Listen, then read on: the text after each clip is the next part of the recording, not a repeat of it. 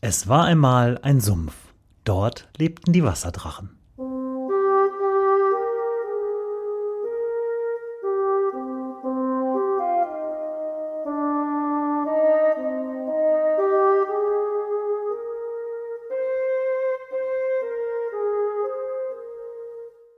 Wo die Wasserdrachen wohnen. Folge 9. Der Paderborner Kaffeelärm.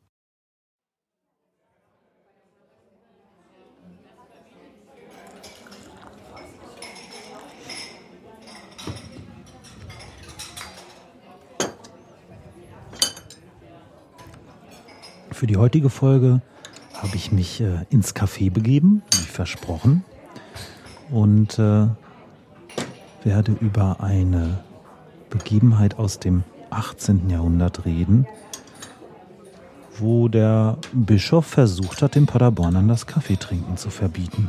Zwar mit besten Absichten, aber leider ist der Schuss ganz kräftig nach hinten losgegangen.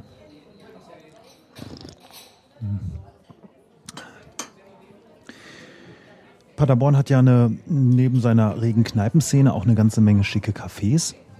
Da kann man sich ganz gut aufhalten. Und äh, ja, mit dem Sieges, Siegeszug des Kaffees so im äh, 17. und 18. Jahrhundert äh, nimmt auch hier die Kaffeehaustradition so ihren Anfang wie in vielen anderen großen Städten in Europa. Das Problem war nur, dass das Ganze natürlich auch etwas kostspielig ist.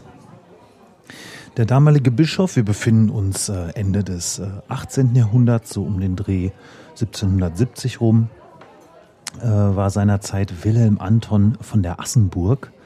Der lebte von 1707 bis 1782 und war der 42. Der 52. Fürstbischof von Paderborn und regierte da ab 1763 bis zu seinem Tode.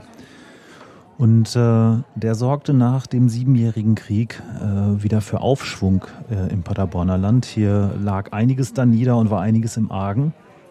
Aber der Mann hatte Sinn äh, für Wirtschaften. Ähm, er war sparsam, er war volksnah, er kümmerte sich um die Bildung und um die Sicherheit und ähm, ja, war eigentlich allseits beliebt, war bekannt dafür, dass er äh, jedem, den er traf, erstmal auf Plattdeutsch anquatschte und äh, das Volk sprach seinerzeit auch von ihrem Assenberger. Tja, der Assenberger war bekannt für seine Sparsamkeit, aber diese Sparsamkeit äh, war weniger ein, ein Geiz, als vielmehr ja mit den Dingen, die vorhanden sind, vernünftig wirtschaften und das Beste daraus zu machen. Und ähm, aber diese Sparsamkeit war sowohl Fluch als auch Segen. Und äh, der Fluch begann damit, dass äh, was damals Usus war von äh, den äh, Mächtigen und Herrschenden, selbst in bester Absicht in die Lebensgewohnheiten ihrer Bürger einzugreifen. Der Bischof äh, hatte nämlich nicht nur wichtige Impulse für die Wirtschaft gesetzt und hier zum Beispiel das erste äh, Paderborner Amtsblatt oder die erste Paderborner Zeitung ins Werk gesetzt und andere wichtige Dinge.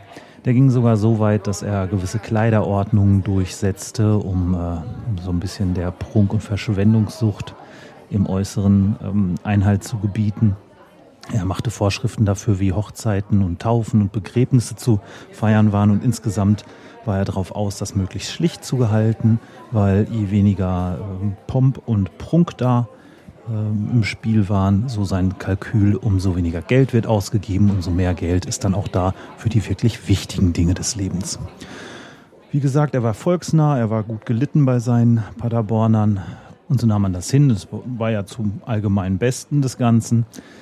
Wo der Spaß dann allerdings aufhörte mit der Sparsamkeit, war, als dieser Spartrieb auch aufs Kaffeetrinken übergriff. Kaffee ist ein äh, teures Luxusimportgut, ähm, auch wenn wir das heute nicht mehr so merken. Das musste über weite Strecken transportiert werden, ähm, kam seinerzeit aus dem vorderen Orient und äh, war dann entsprechend kostspielig und kostbar und äh, somit natürlich auch eine Zielscheibe für den Sparwillen des Bischofs. Und so kam es, dass er dann Anfang 1770 den Verkauf und Genuss von Kaffee per Edikt äh, für Bauern und Bürger untersagte, weil gerade da äh, haben die Leute es ja nicht so dicke und die können mal ruhig mal sparen. Und ab 1. Mai 1777 äh, verbot er auch den Verkauf im Paderborner Umland und nur noch Paderborner Händlern innerhalb der Stadt war es überhaupt erlaubt, Kaffee zu, ver, äh, zu vertreiben und äh, an den Mann und an die Frau zu bringen. Er hat sich da auch ein paar Strafen ausgedacht, wie das Ganze denn zu handhaben ist. Ähm, Kaffee sollte konfisziert werden, wenn sich nicht an diese Vorschriften gehalten wurde. Es wurde eine saftige Strafe von fünf bis zehn Gulden ausgesetzt, plus eine Belohnung für den, der andere Leute beim Kaffeetrinken erwischt und verpfeift. So weit, so gut erstmal oder so schlecht. Das Ganze äh, äh, erregte natürlich entsprechendes äh, Aufsehen und war nicht so besonders beliebt. Man mokierte sich, es gab Spottlieder. Ähm, vor allem stieß man sich daran, dass äh, dem, äh, zwar den Bürgern und Bauern das Kaffeetrinken verboten wurde, der Adel aber weiter trinken durfte. Wie gesagt, wie gesagt man muss immer bedenken, dass äh, das Ganze sich ja aus dem äh, Sparwillen des Bischofs heraus ähm, äh, ergab. Und äh, seine Überlegung war, naja, der Adel hat's ja, bei dem ist das nicht so schlimm, wenn er mal eine Tasse Kaffee trinkt.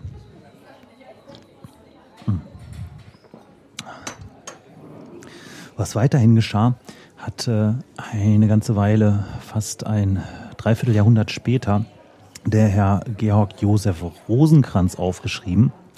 Der hat nämlich äh, in seiner, äh, seinem Beitrag für die Zeitschrift für Vaterländische Geschichte und Altertumskunde, Band Nummer 11 von 1849, über den Paderborner Kaffeelärm geschrieben. Und äh, da kann man nachlesen, dass äh, zwar äh, dieses Edikt vom Assenberger ähm, zwar in Kraft gesetzt wurde, aber es wurde heimlich weiter getrunken. Der Paderborner ließ sich das nicht so wirklich verbieten und hinzu kam, dass äh, die Polizeikräfte, die das Ganze kontrollieren sollten, natürlich auch aus dem ähm, bürgerlichen und bäuerlichen Umfeld kamen und selber Konsumenten waren und das entsprechend Lachs auch nur verfolgten, also gar nicht. Es wurde also weiter Kaffee getrunken, man ging nur gelegentlich zum Kaffeekochen in den Keller, anstatt es äh, ziemlich offen oben in der Küche zu machen. Und so wurde heimlich weiter getrunken. Das Ganze ging äh, weitere vier Jahre so und man hatte sich schon irgendwie gedacht, na ja, ist wohl in Vergessenheit geraten und äh, damit hätte es sich. Aber ähm, irgendwann fiel dem Bischof dann doch wieder ein, äh, dass es ja mal ähm, eigentlich er gesagt hat, hier kein Kaffee mehr und äh, guckt mal ein bisschen auf eure Kohle, liebe Bürger. Und Anfang 18, Anfang 1781 hat sich dann äh, Wilhelm Anton überlegt, jetzt müsste er doch mal wirklich durchgreifen. Erneuert nochmal sein Edikt, kein Kaffee für Bürger und Bauern und beschwört damit aber dann endgültig den Volkszorn herauf. Ähm, zwar gibt es dann, wird dann auch mal durchgegriffen, es werden Leute verhaftet, es werden Strafen verhängt. Und äh, es gibt auch ein paar Leute, die äh, so nett sind, andere zu verpfeifen beim Kaffee trinken, aber es gärt und brodelt in der Stadt. Und schlussendlich führt das zu Überlaufen des ganzen Fasses. Und ähm, tja, der Volkszorn entlädt sich äh, erstmal nicht so direkt gegen den Bischof, sondern gegen diejenigen, die das für ihn alles umsetzen, namentlich seinem Vizepräsidenten Meyer, dem wird nämlich eines Nachts sein Keller unter Wasser gesetzt. Da äh, wird einfach mal äh, der vorm Haus liegende Brunnen ein bisschen umgeleitet und äh, des äh, Präsidenten Weinvorräte verwässert. Jedenfalls steht er morgens auf und äh, ihm ist unten die Hütte vollgelaufen. Und vor der Tür hat äh, der äh, wütende Mob ein äh, eine Eselsfigur aufgestellt und eine äh, Puppe draufgesetzt, äh, die offensichtlich aus einer Kaffeetasse schlürft. Aber dabei blieb es nicht. Ähm, auch der, sein Sekretär, der Sekretär des Vizepräsidenten Meyer, der dieses diese Verschärfung des Edikts äh, ausgefertigt hatte und der Verleger, der das Ganze gedruckt hatte und im Paderborner Intelligenzblatt veröffentlichte, die blieben auch nicht verschont vom Volkszorn. Den wurden äh, des Nächtens äh, die vor der Stadt gelegenen Gärten verwüstet. Und äh, das Ganze steigerte sich über die nächsten Tage bis dahin, dass es ein großes offizielles äh, öffentliches Kaffeegelager auf dem Rathausplatz gab. Und da wurde nicht nur Kaffee getrunken, die ganze Bürgerschaft kam zusammen und jeder, der wollte, konnte da sein Käffchen trinken. Äh, es wurde auch ähm, mächtig Alkohol dazu gereicht. Es wurden laut Spottlieder gesungen. Es gab ein Pfeifkonzert und allen halben war das wohl eine sehr rege Nacht. Und äh, an Schlafen, zumindest rund um den Rathausplatz, war nicht wirklich zu denken. Das Ganze blieb nicht ohne Folgen. Die Obrigkeit machte sich ernsthaft Sorgen, wenn der Paderborner aus dem Häuschen gerät und sich doch mal in Bewegung setzt. Wer weiß, was da noch alles passiert.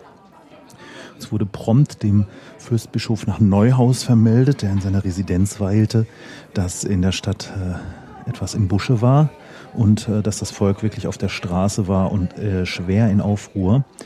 Ähm, es wurde dann noch versucht, das Ganze ein bisschen mit militärischer Gewalt wieder unter Kontrolle zu kriegen.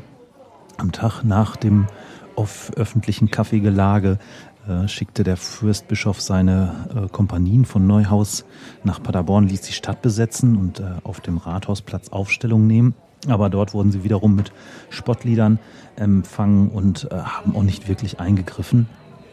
Und eigentlich äh, war das Ziel ja sowieso der Bürgerschaft und der Bauern, des Bauernstandes, dieses Kaffeeedikt lächerlich zu machen. Das ist ihnen auf ganzer Linie auch gelungen. Am Ende ist außer Spesen nicht viel gewesen. Der Bischof hat sich nicht mehr getraut, das wirklich durchzusetzen. Und äh, der Paderborner trank weiter Kaffee. Ähm, was lernt uns das? Paderborn mag ja katholisch schwarz sein. Aber ein schwarzer Kaffee ist uns hier offensichtlich immer noch wichtiger als das, was der Bischof sagt. Wer das im Original nochmal nachlesen möchte, ich habe ein bisschen Material zusammengetragen auf der Website unter wasserdrachen-podcast.de findet ihr bei dieser Episode ähm, den Originaltext von äh, äh, Georg Josef Rosenkranz, wie er den Paderborner Kaffeelärm beschreibt, und auch das Edikt vom äh, Fürstbischof von Wilhelm Anton von der Asseburg. Das ist auch ganz interessant zu lesen, mit welchen Begründungen da die Obrigkeit zu Werke gegangen ist. Ich danke euch wie immer für eure Aufmerksamkeit und freue mich auf Feedback von euch. Schreibt mir einfach eine E-Mail an mail at wasserdrachen-podcast.de oder am besten kommentiert einfach direkt unter der jeweiligen Folge auf der Website. Ich freue mich schon auf die nächste Folge und hoffe, euch hat's gefallen und ihr hört wieder zu. Einen schönen Tag noch und noch ein Stückchen Käffchen. Hm.